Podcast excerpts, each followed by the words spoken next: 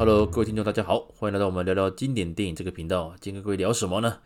我们我们来聊聊香港电影里面呢、啊，大概你一看他的脸就记得，他就是这个反派里面呢、啊，西门庆的代言人哦，单立文。你可能不知道他名字，你可能只是以为他叫海山。可是呢，今天我们跟大家就简单介绍一下单立文这个演员，他其实是很有本事的。那待会我就今天一样，我们邀请到路易斯来跟我们一起聊聊单立文这位呃优秀的演员。同时，他也是个很优秀的音乐人，大家一起聊。我们请路易斯来自我介绍一下。Hello，各位聊聊经典电影的听众朋友，大家好。呃，今天很高兴跟 Sam 哥聊，哎，是单立文嘛？所以今天就是聊色聊色情片嘛，还三级片这样。哦，没有了，连连我们聊的是那个啦，就是呃，《金瓶梅》以外，《金瓶梅》你负责了，好不好？金瓶《金瓶梅》我负责。他《金瓶梅》只有这样，你那那我应该要讲杨思敏啊？谁想听单立文这样？哦，杨杨思敏啊，是是是，杨思敏。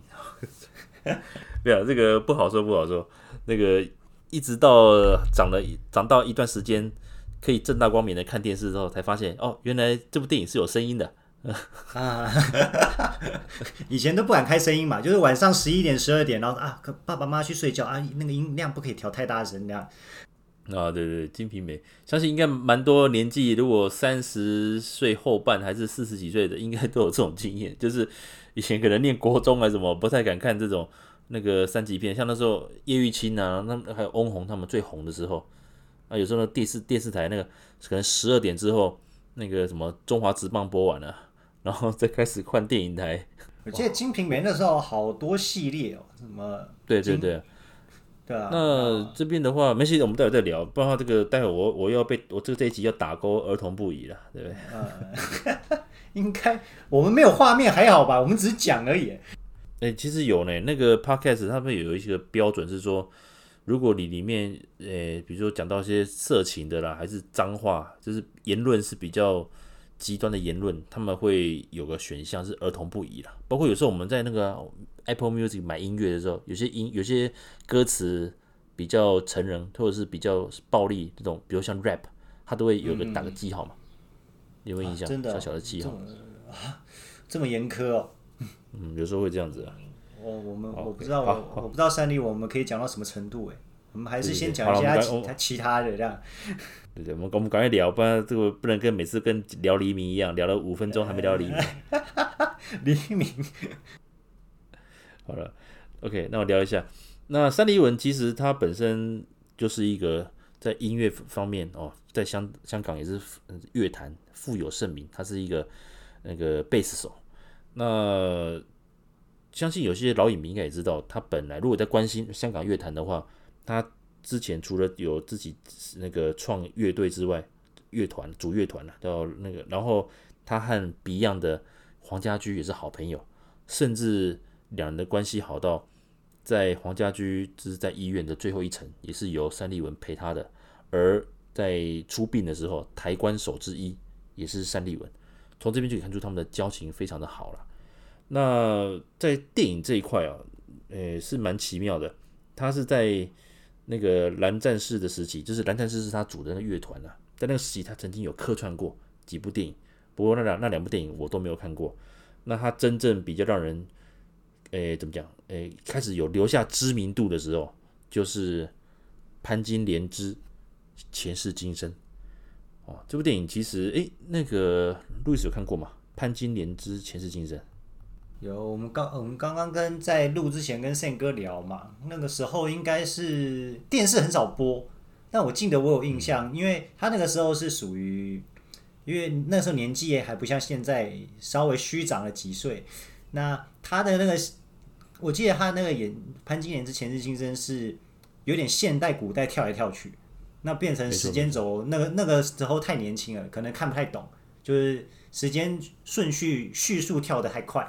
但是我记得印象印象很深的就是，呃，王祖贤的那个他演他饰演的潘金莲非常的勾人魅惑这样，我印象中是这样。但但是我反而那个时候对。对单立文的印象没有那么深刻，反而是王祖贤，可能也是重播的次数很少，基本上那个那部片也不可能再重播。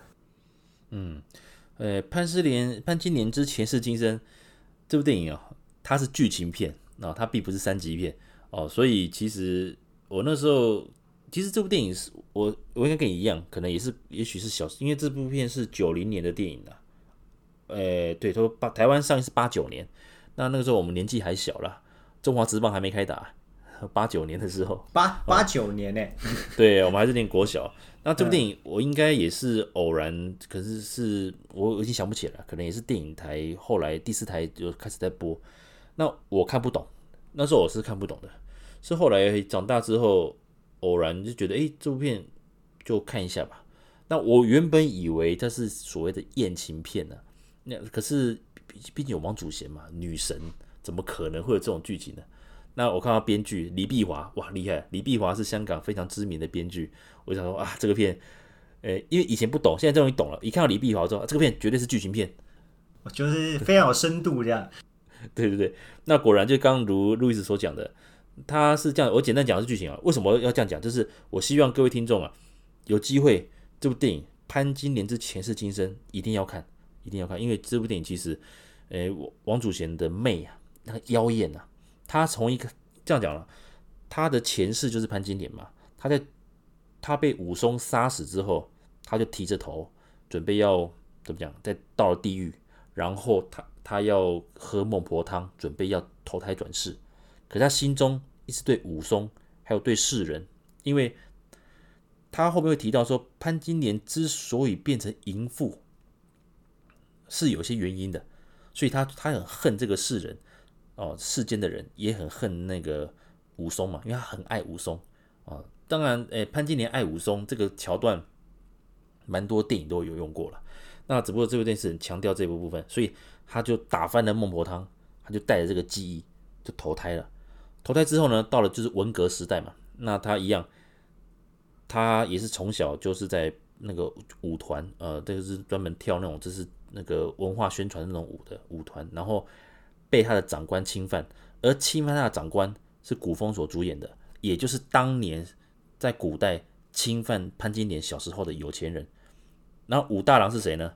因为后来那个王祖贤她嫁给了那个曾志伟，曾志伟他在现代是一个生意人，他在古代他就是武大郎，所以那武松就是林俊贤嘛，那在现代就是他喜欢的一个男生。那那个西门庆就是由三立文演的。他在现代也是也是一个花花公子，是个设计师，所以为什么看不懂？这是因为他在演的时候，因为他的孟婆汤的记忆没有消失。当他某些桥段磁场对到之后，他会整个变得春心荡漾，开始就是那种那种呃妖艳那种妩媚的表情上升，开始勾引男勾引男人，比如说是勾引了那想去勾引林俊贤嘛，这是武松，他他本来就很喜欢这个小叔嘛。再就是，不然就是去勾引那个 Simon，Simon 就是那个那个那个 单立文，单立文就是就是西门庆，西门庆嘛，Simon 还真的 哎，还还真的是 Simon 庆 哎，对对对对对，很好笑，对啊，所以呃，在某程度上来讲，这部剧剧的剧情其实要很认真看，剧情很简单，就是潘金莲她的记忆并没有消失，可是她在她的人生中，等于是她有。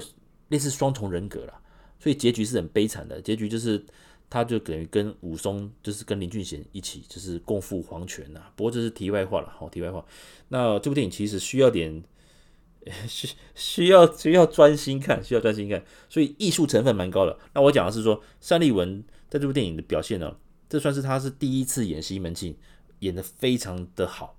那个整个的皮样啊，还有就是这种，呃、挑逗那个潘金，因为他当他知道潘那个现代的潘金莲那个 Simon 嘛，他知道他家地址，他还跑去他家，哦，那个对峙，因为前一晚他们已经发生一夜情了，所以那个的对峙，你发现后来这部电影那个单立文有入围那个香港金像奖的最有前途的新人的提名啊，哦入围，所以从那边就看出单立文其实是蛮会演，就那个演技其实是有的，这样子。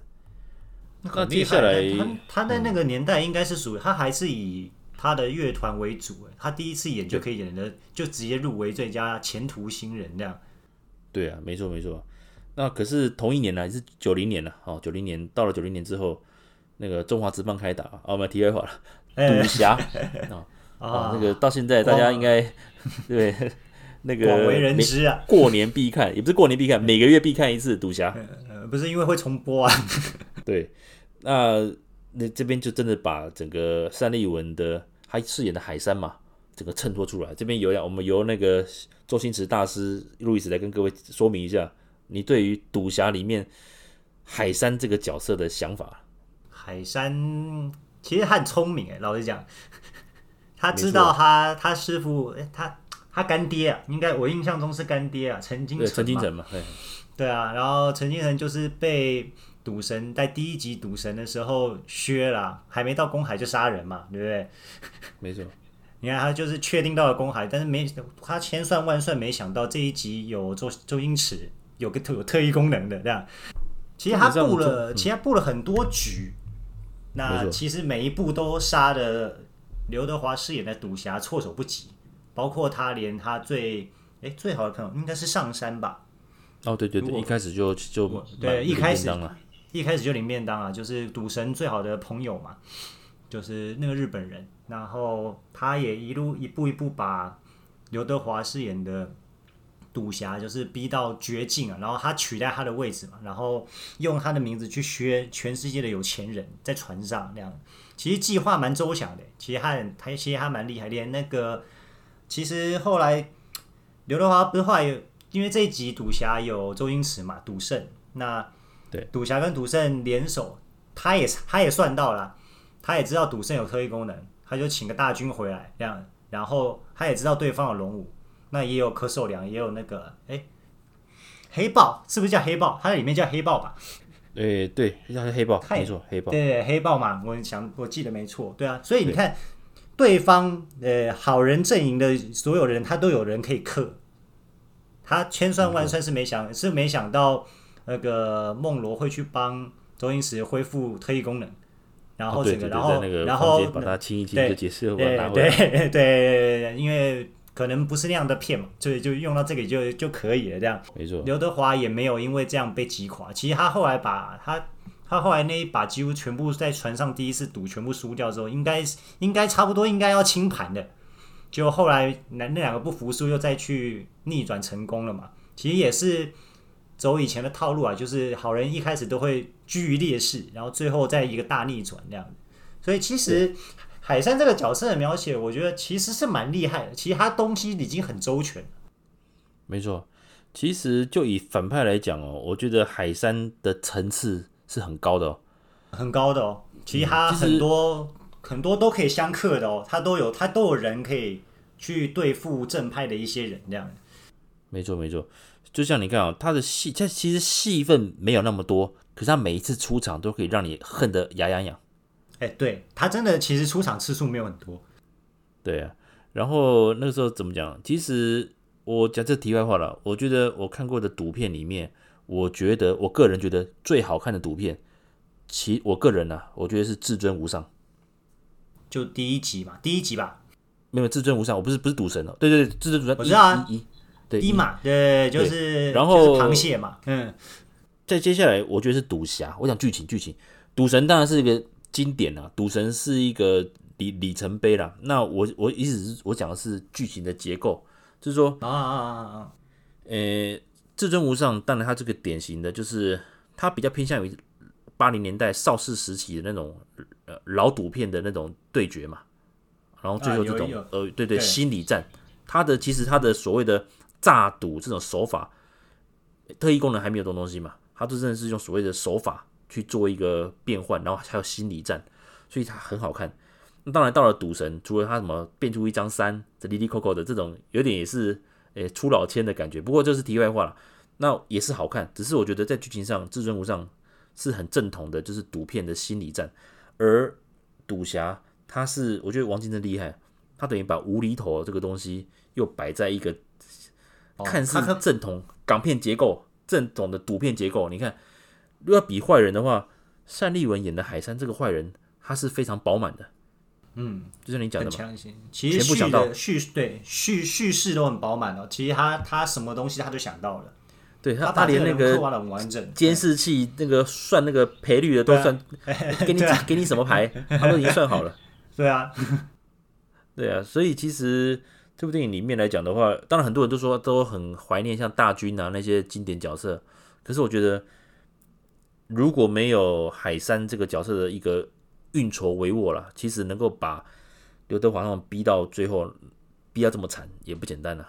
所以其实，呃，单立文的大家当然就当做是啊贺岁片笑一笑笑一笑，可是发现跟你讲，单立文之所以经典，能够把坏人演到经典，单立文绝对是其中一个。先不论这个角色王晶把他写的多么的饱满，但是，呃，演出的那个人的演技其实很重要。就像刚刚 Sam 哥讲的，他他其实出场的那个画面没有很多，他对啊，但是他每一次出场都会让你很惊艳，就是他每一次都 都都包括把梦罗那个几乎要侵犯他嘛，然后然后面面对面对。刘德华的时候，他就是几乎，他几乎每一步都压死刘德华。在第一次赌的时候，嗯，他连最后求饶那个也都是哦，就是你发现啊，很那时候我真的不晓得他是乐手，你知道吗？嗯、甚至就是看不出来，怎么这个人 怎么那么那么讨厌，这么这么猥亵？对，怎么可以？怎么会有人这么猥亵？对，对啊，呃，然后因为这样讲，就是说，呃，当然他后。本身其实我我他的才华什么，其实我们不晓得嘛。就以那小时候看看电影，发现海山怎么那么坏，坏到极点。我们甚至更讨觉得比陈金城更坏。陈金城其实，在赌神里面，他的戏份也不多，他只不过那个高义还比较还比较坏。其实其实其实陈金城没有什么坏啊，他只是他他只是卑鄙而已。那高义是真的坏。对对对对对，嗯，对啊，所以。所以基本上，单立文在这部片就是等于以海山的一个身份，整个大成功了。那今天这样讲好了，比起潘金莲之前世今生的西门庆，那时候其实他还没有那么被定型呢。他真的让在台湾港台走红的话，那就真的就是海山这个角色了。那之后坦白讲，其实他一直以来也没有我讲的，除了《金瓶梅》系列之外，其实。他几乎也没有演到太多所谓的主角，对不对？几乎没有哎，他几乎都是，啊、而且早期都是以反派居多吧？对，一般就是客串嘛。那他最有名的客串就那部了，《与龙共舞》了。哎，《与龙共舞》我跟你讲，他他真的戏份很少，但是每个人都知道。对啊，是你可以记，你可以记不住罗罗美薇，你也可以记不住 像翁虹，还是像张天庭，每个都知道史公子的。每个人都知道史公子，你可以不，你可以不记得巩代娜，但是你一定记得史公子。对对对对，但是史公子那个那个什么，你搭什么来啊？史 川娃，哎，这刚好又又讲到最近很很有名的这个商务舱的事件，这样。哦，对对对对对。他说，哎，那我们那一团只有我们两个会坐史川娃，哎，对啊，我还帮你抢机票啊，你坐经济舱，我你我坐经济舱，你坐头等舱啊，你记不记得？对，然后然后你被抓了嘛？对对对，然后我走了，你没走啊？哎呀，他嫖妓被公安抓了嘛？这样。对，那真的很经典的。不过这个剧情其实，呃，怎么讲？因为《与龙共舞》这是它它是它算是一个很成功的都会爱情片了，基本上所有的元素都到。那史公子其实这就回到一个像类似像吉星广照一样啊，吉星广照其实郑丹瑞也类似史公子这种角色啊，对。就是有钱的公子装逼，对，装真的有钱，可是又小气，又有点小气，对，哎对，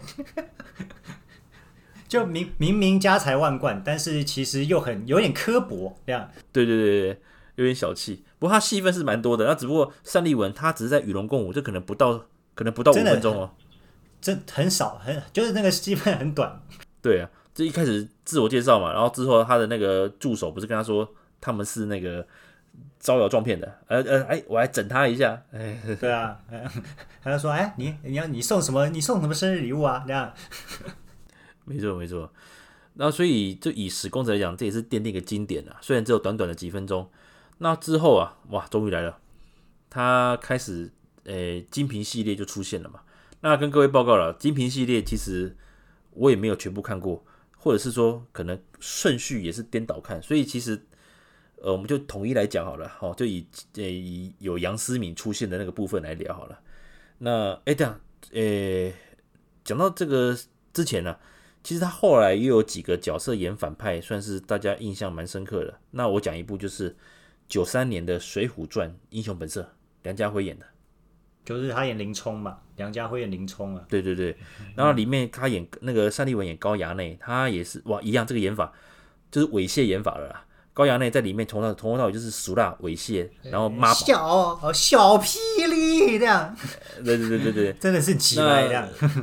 他 就是在这部电电影里面来讲，我先跟各位简单讲，这部电影也是那个重播率蛮低的哦，《水浒传之英雄本色》，可是这部电影非常好看，真的很值得大家去看。那主角是梁家辉，他演林冲，他这部是剧情就是按按照小说的章回里面，就是林冲被逼上梁山。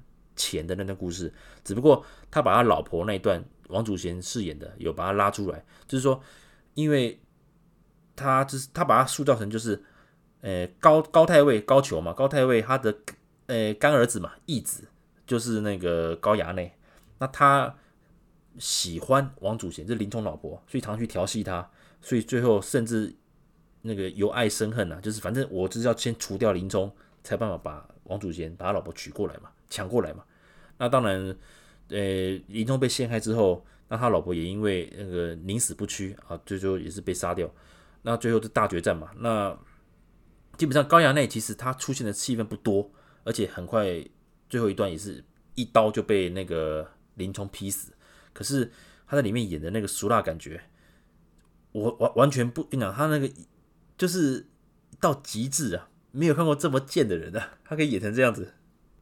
真的是 登徒子，就是他其实戏份，老实讲，像胜哥讲的，就是他他现在已经比较少重播了，但以之前还算是在电视台会看到。那每次看到我刚好都会看到高衙内那一趴，真的是很讨厌。对对对对，那所以其实高衙内这个这部片，大家有机会可以把它《水浒传》这部找来看，也是相当不错。那至于到后来，其实蛮多，如果以《金瓶梅》以外的版本的话。主要还是以那个客串居多了，包括像《城市猎人》，他演那个惠香的表哥，也是俗辣。对他，他是一个很可爱的角色，但他讲里面真的蛮爆笑的。对，啊，也是熟辣熟辣的。他很喜欢，他很讨厌孟波嘛。对，对对对对对，也也是抢王祖贤，也是抢，也是抢王祖贤这样。对对对，所以这也是很妙了。不过这也在某程度上来讲，其实单立文也被定型了。似乎他只要出现，对，那后来就回到他的经典嘛，西门庆啊，九六年几乎是西门庆之年呐。他生如果是以打棒球来讲的话，他的生涯年应该就是九六年了。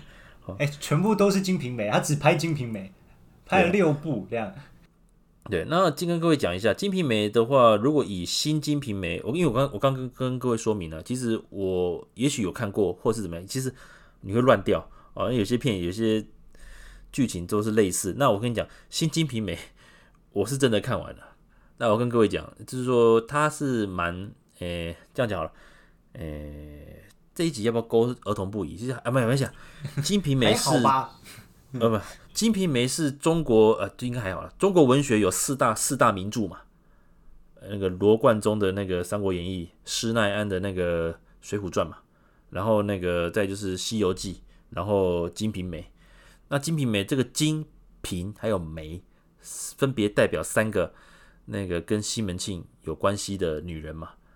诶，潘金莲的金，李瓶儿梅，哎，我忘了，这个梅是什么？哎，我我现在是以一个考职考的考生，你看听我们频道，我们还是可以教你一些一些中国古代文学，搞不好国文会考的东西，对不对？哎，梅是哦，嗯。带带带带，我会剪掉。梅就是庞春梅，所以取这三他们的名字，分别就是金瓶梅。那这是他的故事。那基本上，其实单立文在里面是饰演的西门庆。那这部电影，这这这个系列，它的演法很像是，就像，诶，很像一，很像就是电视电影的感觉。它是剧情片，可是它每个单元也都很长，可是它可以，它就可能就拍了，就连续拍五集，然后把它连续下来。其实不外乎就是他蛮，他跟小说其实是蛮接近的哦。就是说，呃，西门庆用很多招数把他看上的人妻，他就很喜欢人妻，很厉害哦。不，那个他曹，他是现代曹操是不是？呃，对，跟曹阿瞒一样的。对，那当然，人妻这部电影因为它够长，所以《新金瓶梅》系列它够长，所以其实他把每一个。呃，刚讲的《金瓶梅》呃的三个女女主女主角的故事，其实都琢磨蛮深的，所以并不是像大家说，哎呀，潘金梅、潘金莲是淫妇淫妇。其实这部电影其实有把，因为杨世明主演的啦，那当然哇哇身材好，颜值又高，但是 有时候还蛮羡慕三立文。对，那那 OK，那这部电影是说，呃。如果要以西西门庆的一个演出来讲，当然后面有好几代，包括那个《金瓶梅》三 D 那个什么，好像三 D《金瓶梅》嘛，也都有找新的人来演西门庆。可是，进不了身材了，就是说西门庆他就是公子哥，所以其实你也不需要把他找个什么太魁梧的人来演啊。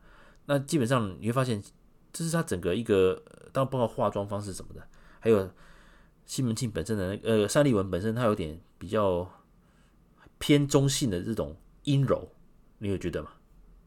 一种痞，我觉得是一种痞气吧，就是一种邪气、嗯、邪魅之气。哎、欸，其实是讲不不知道有没有得罪我，他有点像是有点带有邪，一样是音乐人哦，他是带有邪气的齐秦呢，这种感觉。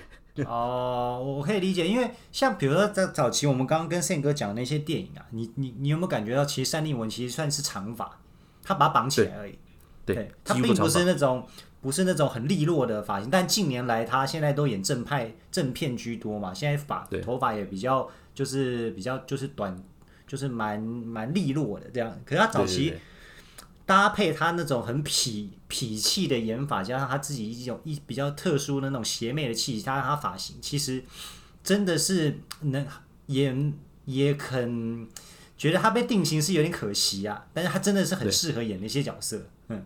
对，因为其实我跟我跟之前跟那个路易斯聊过，我们都觉得其实单立文是很帅的人哦，搞音乐，他他，他其实是帅哥哦，他其实是帅哥，对，啊，只不过大家因为从小看到他不是海山就是西门庆这种角色，所以有时候还是有点定型的、啊。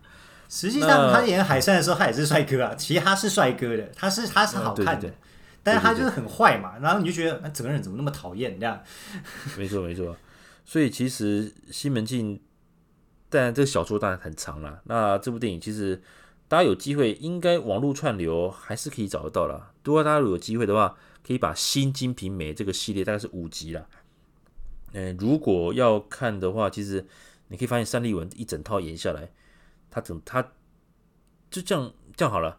有时候香港电影很成功的地方，就是包括金庸小说，包括古龙的小说，他们都把这些人都把它还原到，就是你的选角、你的 casting。就像讲到令狐冲，你可能就想到是许冠杰嘛。当然也有讲是李连杰了，那是另另外我心中就是许许冠杰。那如果讲到端不败啊，你马上浮出李金霞的俊俊秀脸庞，对不对？哦。那甚至比如说像那个在讲一些经典角色哦，你都跳出那些人。所以讲到西门庆，其实坦白讲，因为哎《金瓶梅》是名著嘛，那当然我们我自己也看过。当你翻到某些某些章回。你就会开始飘出 西门庆蔡文的脸，对他在电影里面那那几个桥段如何去呃用计谋，然后你就想到了西门庆那个脸，那个单立文的脸，所以你会发现真的是很成功的一个角色。所以虽然西门庆专门户这个好像也不算恭维，算恭维吗？还是有点 cos 他？我觉得某种程度上是 cos 吧。对啊，对对，所以。是蛮可惜的，可是坦白讲，因为我们当然我们也到个年纪了，我觉得在某个很多事情要盖棺论定啊。那我觉得其实虽然他本身还没得过，他他唯一有入围就是我刚讲过潘金莲之前世今生的那个 Simon 嘛，也是西门庆的那个角色。Simon 嘛，那提名，那之后其实他影坛上的代表作，除了那几部，包括像客串的或者是演配角而闻名之外，倒也没有。除了大概大概就是《金瓶梅》系列，可是我真的认为，就以艺术程度，还有他的表现，以及整套戏的剧情，其实真的是可以给他一个位置了。就是说，在这种艳情片、风月片的情况之下，我觉得单立文他的贡献还是有，因为演这个还是需要点心理建设了。我讲真的，嗯，某种程度上是啦，对啊，因为像之前。应该说是是是哪一个？其实早期像宪哥跟我有的时候会聊嘛，早期像的电影它比较多元，它有很多三级片，包括呃三级片有分很多种哦，有那种呃艳情片也算三级片，然后杀戮很多的那种流血血浆不用钱的那种，那种也算三级片。哦，对对对，对，然后又比如说那种神怪比较猎奇的那种也，就早期的香港电影是非常的多元的，那不是。每一部片拍出来都会卖座，但是那部片一定要有人去演啊。那没错没错没错，他们愿意去，也不要讲屈就，去挑战那些，嗯，可能比如说像你，你不可能看刘德华去演那种东西嘛。没错没错。那他们是应该是像刚刚宪哥讲的，应该是要给他们一些鼓励，或者是因为能够，诶，其实老实讲，你说盖棺论定，能够用西门庆让。别人记住一辈子，那也算是一种成就啊。对啊，其实换句话说，其实像任达华，他早期也是被武男这个角色绑了很久啊。呃、啊他也是，就你知道，演好了之后就会被定型，就跟我们之前我跟宪哥聊李连杰一样，他就是他就是黄飞鸿啊，但是人家就是可以从黄飞鸿的角色再走出来，再去挑战其他的。对，他能够把庞青云演的那么棒，你就觉得李连杰真的厉害。真的很厉害啊！就是应该说，呃，比如说像单立文，他我们大家都知道他是西门庆，我们而且西门庆就等于他。那这个角色带给了他成功，也可能带给他一些，也许不是所有都是好的名声，那也是让他广为人知。那厉害的是他能不能再把从这个角色，然后再去挑战其他的。但是实际上，就像刚刚我跟宪哥讲的，山立文他本身就是一个很很厉害的吉他手啦。他其实还有他乐团的工作可以做，他还有很多其他东西，很多方呃其他的方面可以去涉猎嘛。他也不一定要留在电影这边，因为他现在就像我刚刚跟宪哥聊的，他其实现在以港剧居多啦。嗯嗯，没错没错，特别是他后来像几年前很火红的《我是歌手》，他也是里面的乐队乐手之一嘛。嗯，伴奏、那个、很厉害，高手。对啊，能够上那个节目当伴奏也是高手啊。那我好那个我是歌手，他那个伴奏，他那个乐团都请一等一的好手哎。对对对对对，是他绝对。所以讲到这边的话，你会发现说，如果各位有兴趣，当然我们这边并没有针对单立文的私生活了，因为他最有名就是他跟梅艳芳的一段情史嘛，最有名的。对，那这个我们就不赘述了。所以今天主要这一集主要是跟跟一些年轻的听众，跟大家说明一下，西门庆专门户的单立文，他不只是海山。他也不是不只是西门庆，他其实是一个真的是很有才华，只不过他在最呃在某个港剧最巅峰的时候，港片他出演了几个重要角色，包括九几年的时候也刚好是香港三级片，我刚讲的那种风月片最盛行的时候啊，那时候哇哎百家百花齐放哎，那时候你看第一你从那个谁呃。像叶子叶子妹是三点不漏，没关系。如果是以叶玉卿、叶子妹，还有像那个什么，像那个那个翁虹这这一票，然后在第二代像陈宝莲，还有像那个李丽李丽李呃李丽珍呃李丽呃李丽珍，其实他们都是有他们的在影坛上的贡献的。那这个虽然我们都是小时候都是哎关静音在看的，可是对现在回想起来，大家各自其实过得，因为像陈宝莲也是算是很早就离开了。蛮蛮唏嘘的，对对对对对。那可是其实基本上会走这条路的大转型，当然不外乎其实舒淇的转型是非常的成功了。嗯，所以这个有机会我们可以聊一下这个香港的风月片这种故事。其实这个呃可以可以聊一下，可以聊一下。我觉得这个真的是因为我们保保持一个正面心情呢、啊，就是说虽然它是属于比较那种就是呃有扯到比较情色方面，因为像徐锦江。他也算是转型中一个非常成功的代表。对啊，就是徐锦江早期也是都是演那样，都是演呃，他当然不像单立文那样子的邪魅，对，但是他就是，因为他光头的形象嘛，然后他早期又是以三级片来讲，他都是以那种有有也他也是演有钱人家的，比如说大老爷啊，或者是啊，对对对对。乐色官员啊，是不是？那个我第一次看到徐锦江演的，因为我当时看的是《玉女心经》呐，他跟李丽珍还有那个舒淇，那哇，超精彩，那个真的是很精彩，超经超经典啊！他在里面演的角色也叫西门啊，西门官，就是，但是他好像不是西门庆啊，我忘记了。然后最后他是也是那个因为充血爆掉嘛，哎，对对对对啊，里面还有很多，就是你会觉得，哎，以前那个片怎么会这么猎奇？就是我们怎么会用这样子的角度去拍，然后还扯到一些什么功练，要练什么功，要练玉女心经，把它练它当成一个武功之类的东西的。对啊，就是还呃，比谁先要不能达到达到高潮就输了嘛，对不对？哎，对对对对对。哦，没有这个题外话，就不能这不要讲太多。那个。编了，哎，可以啊，这个有有机会我们可以聊一下，因为香港三级片其实虽然这几年几乎不太有了，可是它确实是几乎是我们大概三十岁到四十五岁之间，甚至五十岁的一个年轻回忆了。相信大家一定有，比如当兵的时候可能放假啊跑去戏院偷看，还是说在家里偷看，因为在早期这种所谓可能一些爱情动作片的这种取得哦，还是说什么像 Pong Pong Hub 这种。这种频道其实并不是那么的广泛。那以前哪有什么 Pornhub？对对对对，你如果你想要看这种比较刺激的这种剧情，其实你可能就是从港剧，还是说录影带店的小房间去找。